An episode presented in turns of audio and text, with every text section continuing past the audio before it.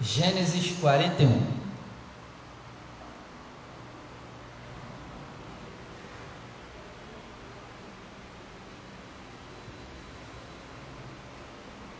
Gênesis 41, versículo 51.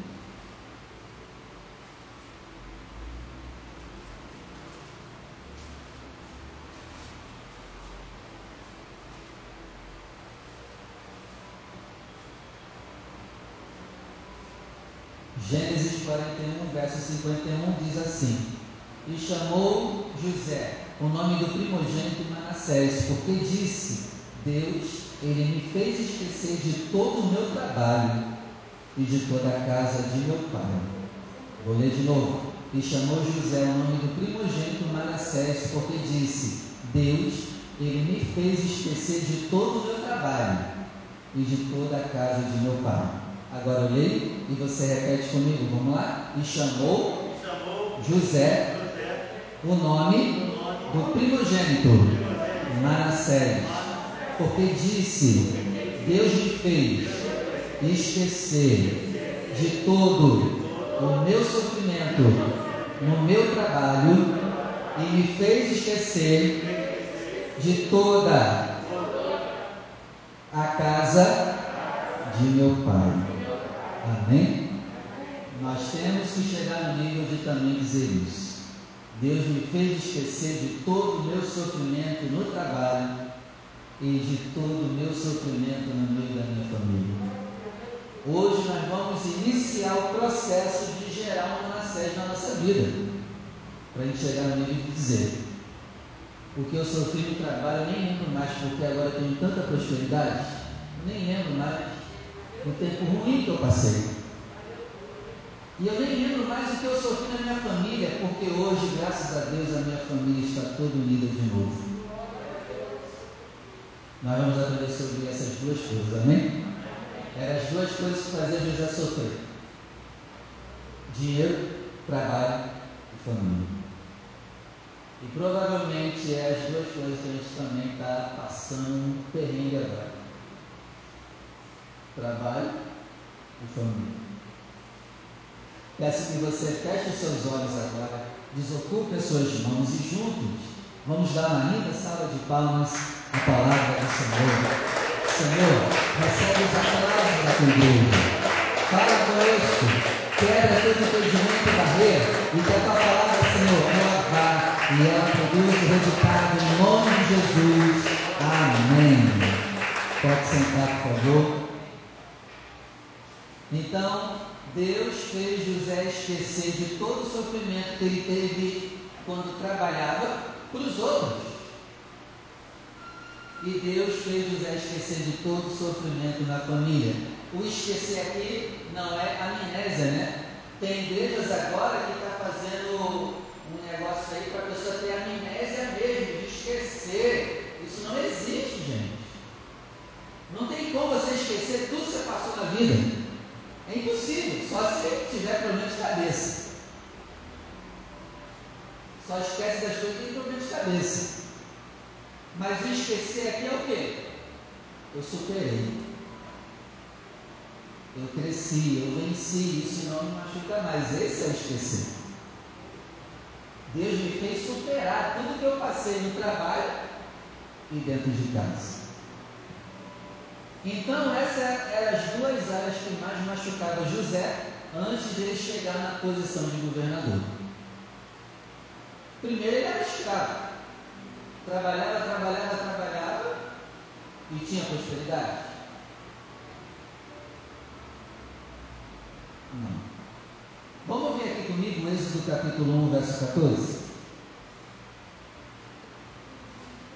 Êxodo capítulo 1, verso 14.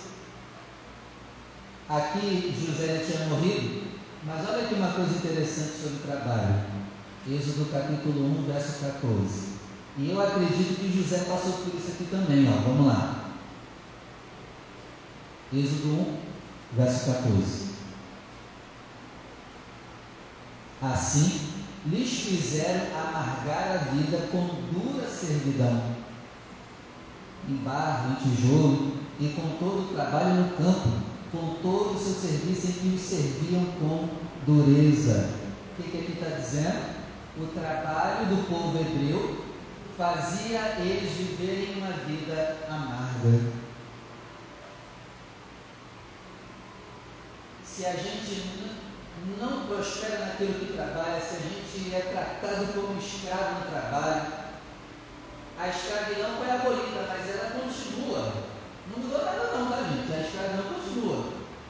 O salário mínimo é só uma enganação para dizer que a gente não é escravo. Dá para viver bem com salário mínimo? É só uma enganação para dizer que a gente é escravo. Então, talvez a gente esteja passando por isso hoje. A gente está num trabalho que amarga a nossa vida. Mas a gente não tem opção, né? Tem que acabar trabalhando. E Faraó, para facilitar ainda, ainda cortou a palha, né? E o tijolo. Eles tiveram que, além de ter que fazer, ainda tinham que buscar. Hoje muito patrão faz isso, né? Sai cortando benefício, sai cortando material e quer que você produza do mesmo jeito que produzia antes. Ele dando as coisas. Isso aí é amarga dele.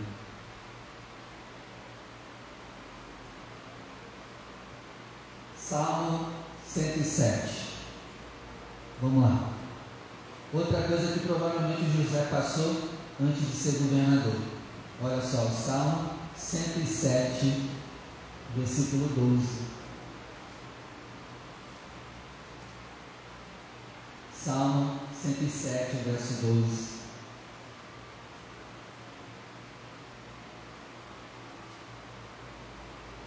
Olha só o que diz aqui. E eis que lhes abateu o coração com o trabalho eu tenho certeza que no período da escravidão, José, ele teve dias de abatimento por ser trabalho escravo. Aí continuando tropeçaram, não houve quem os ajudasse. Verso 13, então clamaram ao Senhor na sua angústia, e ele os livrou das suas necessidades. O verso 13 mostra o que Deus fez com José. Tirou ele do trabalho escravo para governador para poder agora desfrutar do que faz. Eu profetizo que a gente vai chegar no nível de desfrutar do que a gente trabalha. Hoje, a gente está trabalhando por necessidade. Mas nós precisamos chegar no nível de não trabalhar mais por necessidade. Amém? Nome de Jesus. Deuteronômio capítulo 28.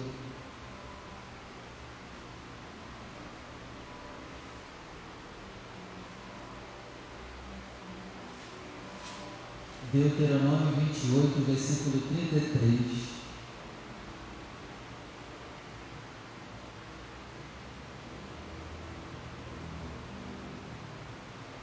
Diz assim: o fruto da tua terra e de todo o seu trabalho comerá um povo que você nunca conheceu.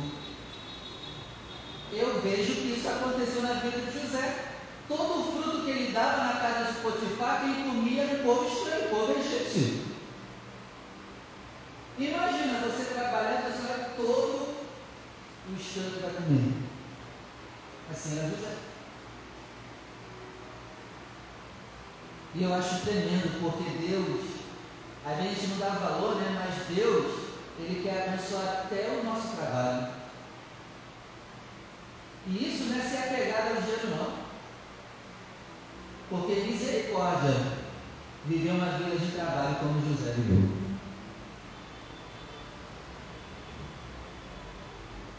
Aí continuando, e tu serás oprimido. Eu te pergunto, José era oprimido? O que, você acha? Eu não duvido nada que quem era maior do que ele oprimia ele. Ele era escravo. A pior coisa é trabalhar com alguém que te oprime.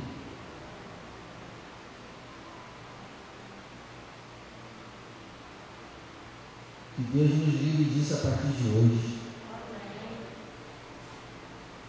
E quebrantado todos os dias. Eu creio que José passou por isso. Provérbios capítulo 5, vamos lá. José passou por isso. Você que está aqui hoje está passando por isso porque Deus me trazer essa palavra toda. Quem está me ouvindo deve estar passando por isso agora. Não está feliz no trabalho.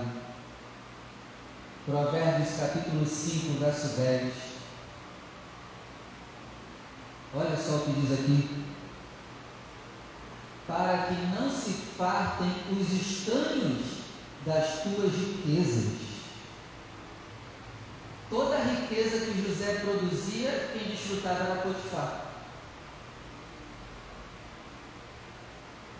E todos os teus trabalhos entrem na casa do estrangeiro. Ora, tudo que ele trabalhava entrava na casa do estrangeiro Potifar.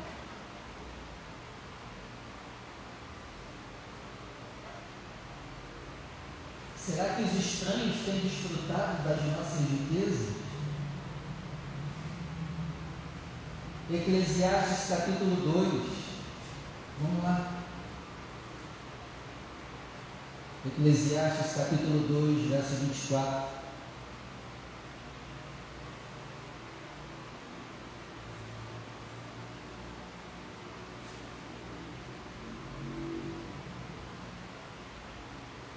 Eclesiastes 2, versículo 26. Não é 24 não. 26. Diz assim, ó. Porque ao homem que é bom diante dele, Deus dá sabedoria, conhecimento e alegria no trabalho. Mas quem é pecador, Deus dá trabalho. Ó, preste atenção. Ao pecador, Deus dá trabalho. Foi por isso que José não poderia continuar escravo, porque ele não era pecador. Ele tinha que ser honrado. Está vendo como o pecado afeta até o nosso trabalho? Isso é muito sério. Ao pecador, Deus dá sofrimento no trabalho. Continuando, para que o pecador ajunte, amontoe e dê para quem é bom diante da face de Deus. Que assim seja. Eclesiastes capítulo 4, verso 8. Isso foi tremendo, né? Tudo que José trabalhou, trabalhou, os outros recebiam, mas depois ele recebeu tudo. Eclesiastes capítulo 4, verso 8 diz assim: Há uma pessoa que é só e não tem tempo, sim, apesar essa pessoa não tem filho, não tem irmã, e contudo do seu trabalho não há fim, nem os seus olhos se fartam de riqueza, e essa pessoa não diz: Para quem trabalho? Eu, privando a minha alma do bem, também isso é vaidade e enfadonha ocupação. Aqui Salomão está falando de um tipo de pessoa que não quer ter filho, né? Porque acredita que filho vai atrapalhar o trabalho, a prosperidade. Não tem irmãs, quer dizer o quê? Não procura família para o trabalho. E outra, só pensa em trabalhar. E essa pessoa não reflete e pergunta por que, eu tenho trabalhado? De que, que adianta trabalhar dois trabalhos, ganhar bem e a tua alma não desfrutar do que você trabalhou. Isso também é vaidade e ocupação enfadonha. A gente não pode morrer trabalhando. Mas sabe o que eu aprendo aqui? Do nosso trabalho, a gente precisa chegar no nível de desfrutar do que trabalhou. Se você não desfruta do que você está trabalhando, é alguma coisa errada. Porque quem é justo diante de Deus, Deus dá sabedoria, conhecimento e alegria para trabalhar. E que assim seja a partir de hoje o seu trabalho. Com conhecimento, sabedoria e alegria do que faz.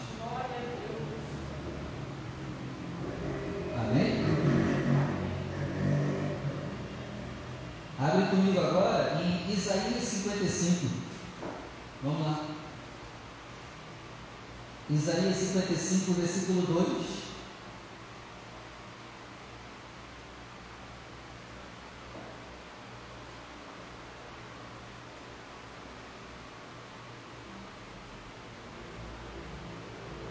Diz assim: Por que você gasta o dinheiro naquilo que não é pão e o produto do seu trabalho naquilo que não pode te satisfazer?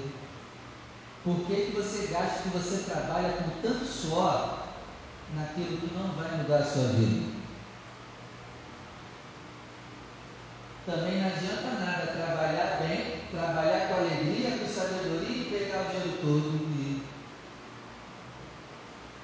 gastar naquilo que é errado. Ezequiel capítulo 23. Vamos lá.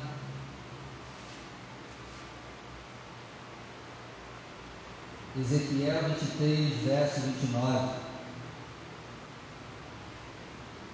Diz assim: E te tratarão com ódio, levarão todo o seu trabalho, te deixarão nua e despida. Olha o que Deus está falando para Israel. Uma das punições pelo pecado é de tudo que você trabalhar, levarão todo o fruto do seu trabalho. Agora eu quero ler com vocês Gênesis capítulo 5, verso 29. Vamos lá.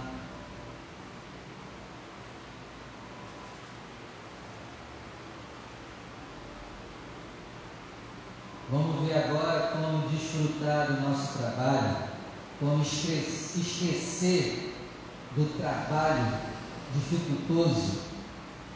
Gênesis capítulo 5, verso 29. Diz assim: e chamou o seu nome Noé, dizendo: Ele nos consolará acerca de nossas obras e do trabalho das nossas mãos, por causa da terra que o Senhor amaldiçoou.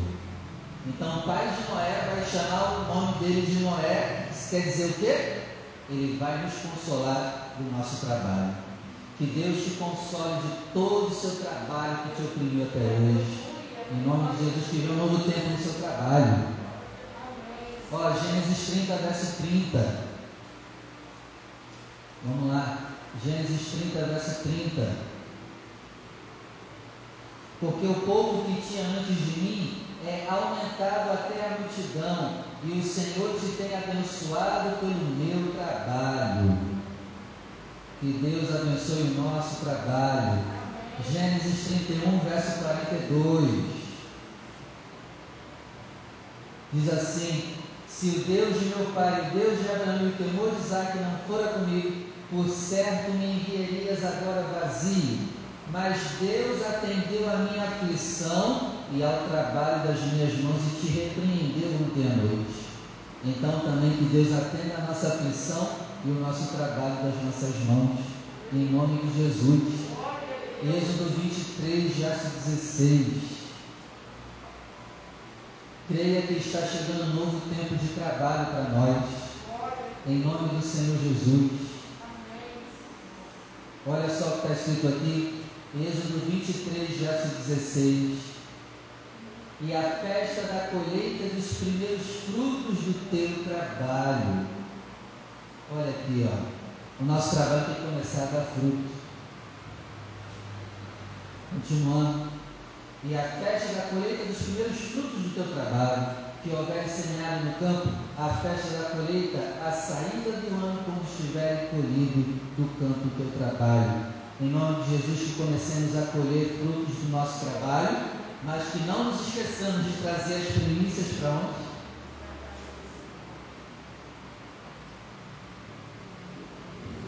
Abre comigo agora no Salmo 128.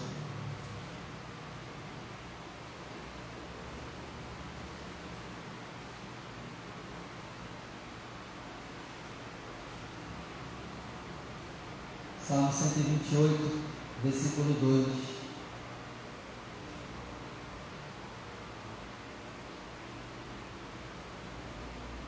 Diz assim: Vamos ler o verso 1 também. Bem-aventurado aquele que teme ao Senhor e anda nos seus caminhos. Primeiro passo, verso 2: Pois comerás do trabalho das tuas mãos, feliz serás e te irá bem. Aqui Deus está falando com um homem, com um homem, um homem mesmo. Olha aqui o verso 3. E a tua mulher será como a videira frutífera aos lados da tua casa, os teus filhos como plantas de oliveiras à roda da sua mesa. Olha que interessante. O homem casado ele tem a obrigação de prover o financeiro da família. E hoje está se invertendo as coisas, né? Hoje é a mulher que é a provedora da casa com o homem dentro de casa. Isso não existe, isso não é bíblico. Casais que estão sendo mantidos pela mulher. É o homem que tem que se virar e prosperar. É o homem que mantém a casa. Hoje está se invertendo tudo. Ah não, pastor, o direito da mulher. Não, meu irmão. Amém. Mulher tem direito civil, parabéns, que agora pode votar, pode falar, beleza. Mas os direitos espirituais continuam mesmo sempre e não devem ser mudados. A mulher não pode ser a provedora da casa. A mulher casada, é claro, né? A mulher solteira e permite de se virar e trabalhar mesmo. Não é não? Senão passa fome, né? Mas aqui é um alerta para os homens. Os homens têm que se preocupar em manter a casa, de prover tudo que a mulher precisar. Você viu, né? Teme ao Senhor, anda nos seus caminhos, vai prosperar no trabalho, feliz será, irá bem. Olha, isso vai ter uma mulher maravilhosa do seu lado. Agora, o homem que não teme ao Senhor e não mantém a sua casa, vai ter uma mulher perturbada dentro de casa, porque isso vai contra o que Deus propôs no casamento. Amém, igreja? Deu para entender? Não se inverte os valores, é o homem que tem que manter a casa. E outra, não é conta dividida, não, é o homem que tem que pagar tudo. Não tem esse negócio de conta dividida, não. É o homem que tem que pagar tudo dentro de casa. Se a mulher quiser ajudar, complementar, tudo bem, mas a obrigação é nossa. E os homens não falam nada, não? Está tudo bem, né? É verdade. Aí hoje o homem quer ser mantido. O homem quer arrumar alguma mulher que mantém ele. Vai dar problema. Ah, não, pastor, não quero saber. Eu gosto de ser muito, tá bom. Mas depois não vem reclamar que o casamento acabou para mim. Eu vou dizer, já dizer. Quem tem que prover a casa é o homem. Casal não pode morar na casa da mulher. Guarda isso. Pelo amor de Deus, não more na casa da mulher. Porque na primeira briga ela vai dizer o quê? Fala aí, mulherada. Gente, Deus sabe o que faz.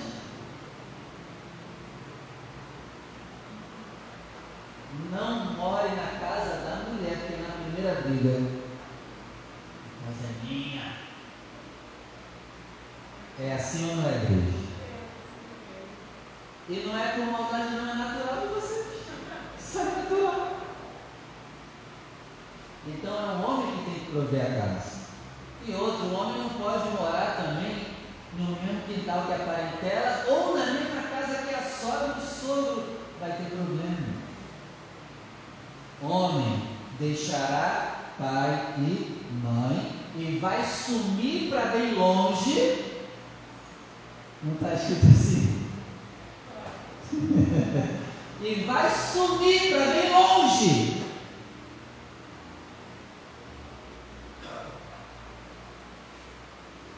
Fica morando na casa do sogro para ver se o casamento acaba. Onde que eu estava que eu até esqueci?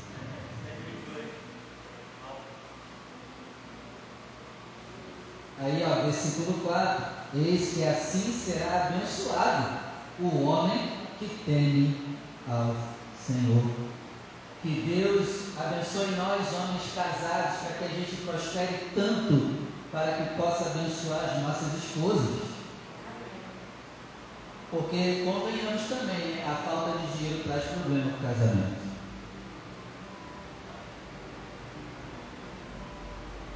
Deus abençoe os homens casados, em nome de Jesus, para que eles tenham condições de manter a sua família bem. Provérbios capítulo 13. Vamos lá. Provérbios 13, verso 11.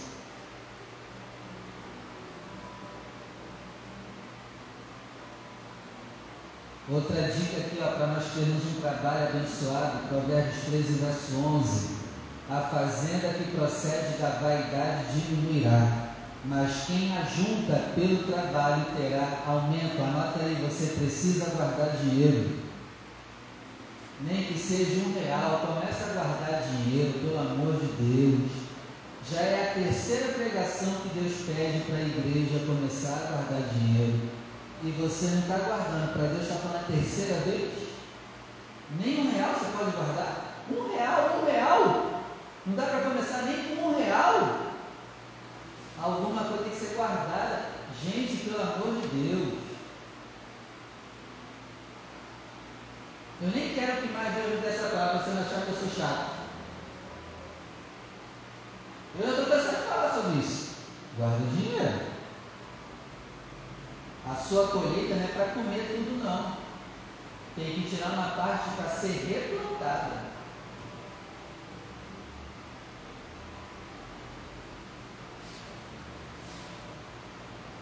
Eclesiastes capítulo 2, verso 24.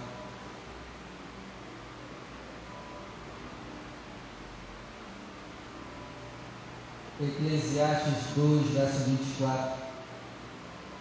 Não é, pois, bom para o homem que coma, beba e que faça gozar a sua alma do bem do seu trabalho. Isso também ouvi que vem da mão de Deus. O que, que vem da mão de Deus? O que, que Deus quer fazer com o nosso trabalho? Que a gente goze, coma e beba bem e a nossa alma goze do nosso trabalho.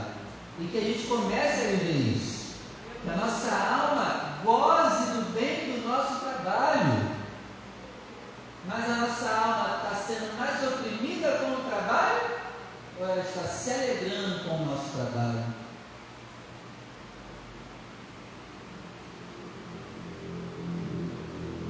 Isaías 53.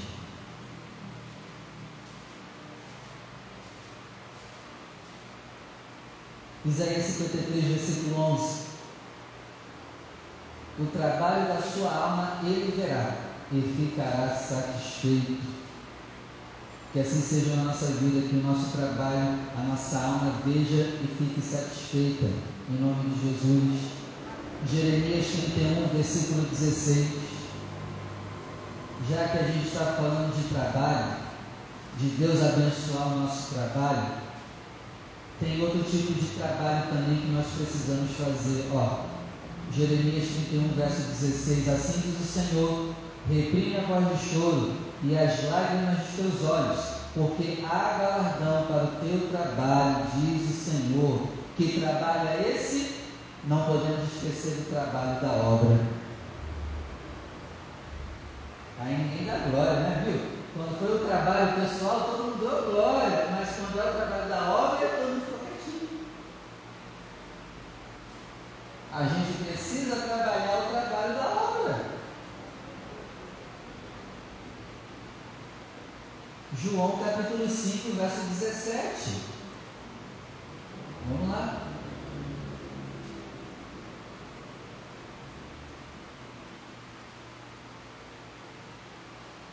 João 5, verso 17 diz assim: Jesus respondeu: Meu pai trabalha até agora e eu trabalho também na obra. Precisamos também trabalhar na obra.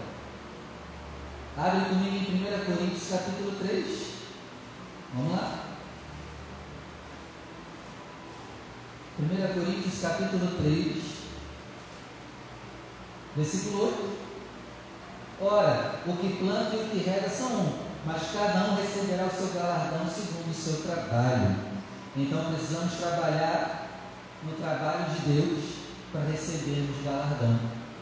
Porque senão naquele grande dia, diz a palavra né, que no tribunal de Cristo o fogo vai consumir as nossas obras, né? Aí vai ter obras de ouro, prata, pedras preciosas ou madeira, feno e palha. E aí, se nós morrêssemos hoje, o nosso trabalho na obra ia pegar fogo ou seria purificado?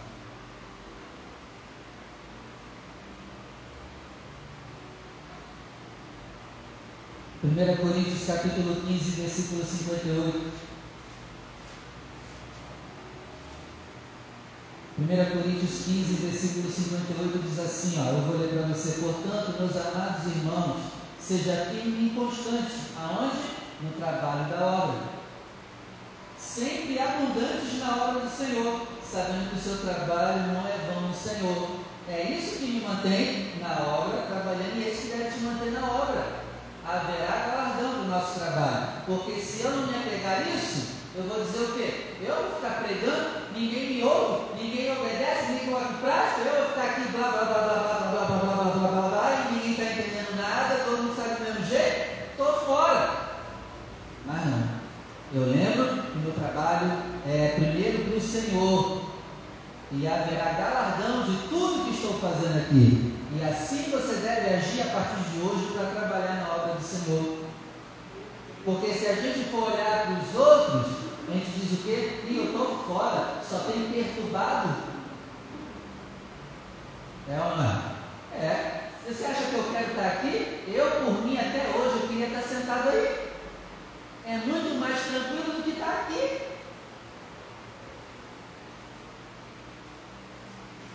Apocalipse capítulo 2.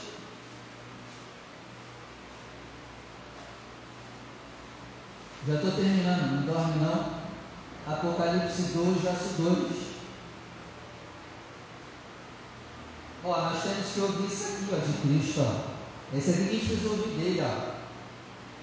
Eu sei as tuas obras, o teu trabalho, a tua paciência, você não suporta os que são maus aí dessa igreja.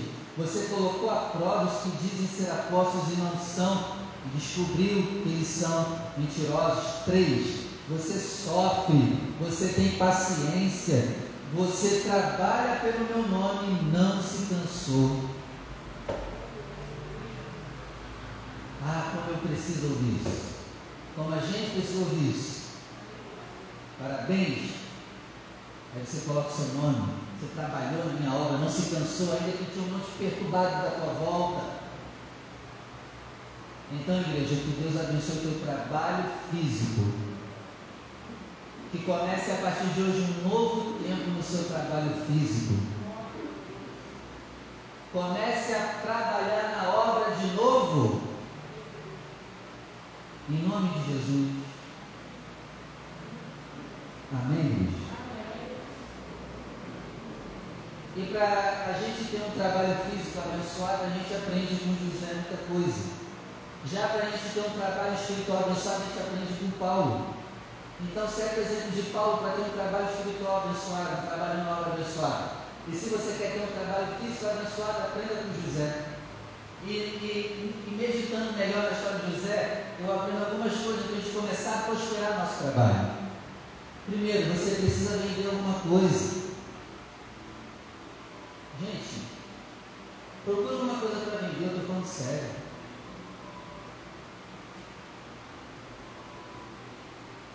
Mas se você está feliz com o dinheiro que tem, tá bom. Mas procura vender alguma coisa. Você nunca pensou nisso? Você só fica dependendo do seu salário? Não. Abre o leque. José juntou as sementes e no dia 9 cresceu. Começou a vender. Ele foi, na minha opinião, o maior vendedor do mundo. Porque toda Todas as nações daquela época foram para lá comprar com ele. Procura uma coisa para vender. Fica só dependendo do seu salário. Até porque não nada você ouvir essa palavra toda profetizar na tua vida e você continuar do jeito. Tem que fazer algo diferente. Senão nada vai acontecer. Amém? Eu já estou pensando aqui em vender algumas coisas, vou começar a vender, tem que, tem que diversificar, tem que dar uma abertura aí para entrar coisa mais. Pensa nisso, eu falando sério, começa a vender alguma coisa. Uma, se você trabalha, vende alguma coisa que não vai te atrapalhar o teu tempo. Falando sério, pensa nisso. Amém? E por último, Deus fez ele esquecer de todo o trabalho. Prosperou. Que assim seja com a gente também. E por último, Deus me fez esquecer da minha família. Que você perdoe tudo que a sua família fez com você. Essa foi a palavra de domingo, né? Eu não vou me aprofundar nela porque você lembra da palavra de domingo. A palavra de domingo foi sobre isso. E que a gente comece, comece a viver um Manassés na nossa vida. De muita prosperidade e de paz interior por ter perdoado a família. Amém? Ele resolveu os dois problemas maiores na vida dele: o de trabalho e o da família e provavelmente é os nossos dois problemas hoje que nós temos para resolver: problemas financeiros e problemas na família. Deus abençoe a tua vida financeira e a sua comunhão com a sua família. Que comecemos novos tempos dentro de casa, no seio da nossa família e no nosso trabalho. E quem sabe aqui com essa palavra, Deus não abra sua mente para que você tenha o seu negócio próprio. Em nome de Jesus. Vamos orar? Se coloque de pé, por favor.